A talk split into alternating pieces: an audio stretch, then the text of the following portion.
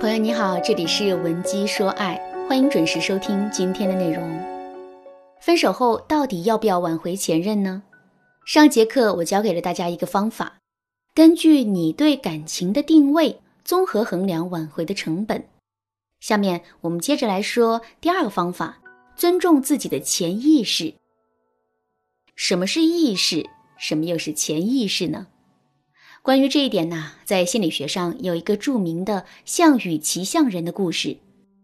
一个人骑在一头大象上，在正常的情况下，骑象人的想法和大象的步调是能够保持一致的，所以整个过程能够平稳的进行下去。可是人是渺小的，可大象却是庞大的。如果赶上大象的心情不好，很狂躁的时候，哪怕我们再拼命的抽打大象，大象也是不会听话的。所以，我们最终的前进方向啊，会由大象说了算。其实，那个骑象人就是我们的表意识，而那头大象则代表了我们的潜意识。只有当我们的表意识和潜意识保持一致的时候，我们才能干脆利落地做出选择。那么，当我们的表意识和潜意识出现分歧的时候，我们该怎么办呢？其实，我们应该更加倾向于潜意识里的想法。之所以要这样做，有两个主要的原因。第一，相比较于表意识来说，潜意识更加具有稳定性。举个例子来说，我们想通过每天坚持跑步的方式来达到减肥瘦身的目的。这是我们的一个表意识，可是与此相关的潜意识却在告诉我们：我要吃炸鸡，我要喝啤酒，我要舒舒服服的躺着追剧。通过对比，我们就知道了，表意识里的内容可能就是我们的一时兴起，等过了头三天的新鲜劲儿之后，我们的想法可能会变得完全不一样。可是我们潜意识里的那种惰性。却是稳定的。正是因为潜意识比表意识更加稳定，所以当我们基于自身的潜意识去做决定的时候，最终才不容易会后悔。说到这儿，可能有人会说：“老师，一个人的潜意识是稳定的，这是不是就意味着我们的潜意识是无法改变的呢？”其实并不是这样的。如果你想学习改变自身潜意识，或者是影响他人潜意识的方法，你可以添加微信文姬零六六来获取导师的指导。第二，相比较于表意识来说，潜意识更加具有决策性。还是回到上面的象与骑象人的例子，虽然那个骑象人骑在了大象上，看上去是一副高高在上的样子，可是。他其实没有任何的决策权的，因为只有当他跟大象的步调保持一致的时候，他的想法才能得到贯彻实施。关于这一点，生活中的例子啊也有很多。比如说，你是一个非常追求上进、渴望成功的人，这是你的潜意识。有一天，你已经连续工作了十几个小时。可手头上啊，还有一点任务没完成。这个时候，你的表意识告诉你，躺在床上休息一下吧，这点工作放到明天做也来得及。这个时候你会如何选择呢？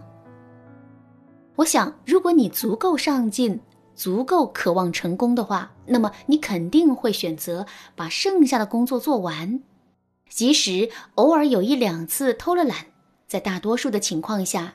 你的选择也肯定是今日事今日毕。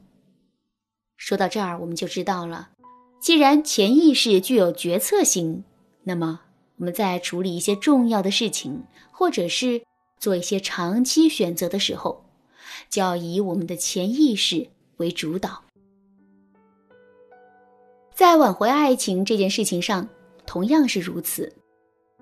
很多时候，你的表意识都会告诉你。失恋不算什么，女人要能够拿得起放得下，要学会积极的拥抱明天。可是你还是忍不住去思念和纠缠前任，你还是忍不住会去关注前任的一举一动。如果时机成熟，条件允许，你甚至还会怂恿自己说：“再去试一次吧，我保证这是最后一次。”一个人跟自身的潜意识对抗是完全没有意义的。其实，从严格意义上来说，要不要去挽回，这并不是一个选择，而是一个已经确定了的答案。这个答案就在我们的潜意识里，所以我们只需要发现自己潜意识里的内容，然后再把它付诸于行动就可以了。说到这儿，问题来了，我们该如何了解自身的潜意识呢？第一，相信自身的感觉。很多人在失恋之后都会问自己这样一句话：“我到底还爱不爱前任呢？”爱这个字啊，其实很笼统，我们很难用语言把它说清楚。可是，如果我们相信自己的感觉的话，这个问题其实并不难解决。夜深人静，你闭上眼，会不会想到他？两个人曾经的回忆出现在脑海中的时候，你还会不会撕心裂肺呢？如果你还有这种感觉的话，那么你就是爱他的。感觉是我们潜意识的语言，什么都会骗你，但是潜意识不会。第二，观察自己在不经意时的反应。如果你带着强烈的目的去问自己这段感情还值不值得挽回的时候，你的大脑会自动调动起你的表意识来帮你分析利弊对错，而且你的目的性越强，你的潜意识就会藏得越深。相反，如果你能让自己处在一种轻松无压力的状态下的话，你就会离自己的潜意识越来越近。还是拿小芳的例子来说，小芳来找我做咨询的当天，我并没有给她任何的指导。而是让他在之后一周的时间里什么都不要想，彻底放飞自我，一直等到把前任和挽回的事情彻底忘掉。当然啦，想要单凭自己的力量做到这一点也并不容易，所以在这个过程中，我也会教给小芳一些调控情绪的方法。一周之后，我问小芳：“你有多少次在无意识之中想到过挽回呢？放弃的念头？”又动过多少次呢？小芳告诉我说，挽回的念头她动过二十几次，就连睡觉的时候，她都梦到过跟前任复合时的情景，而放弃的念头却很少，一共也就一两次。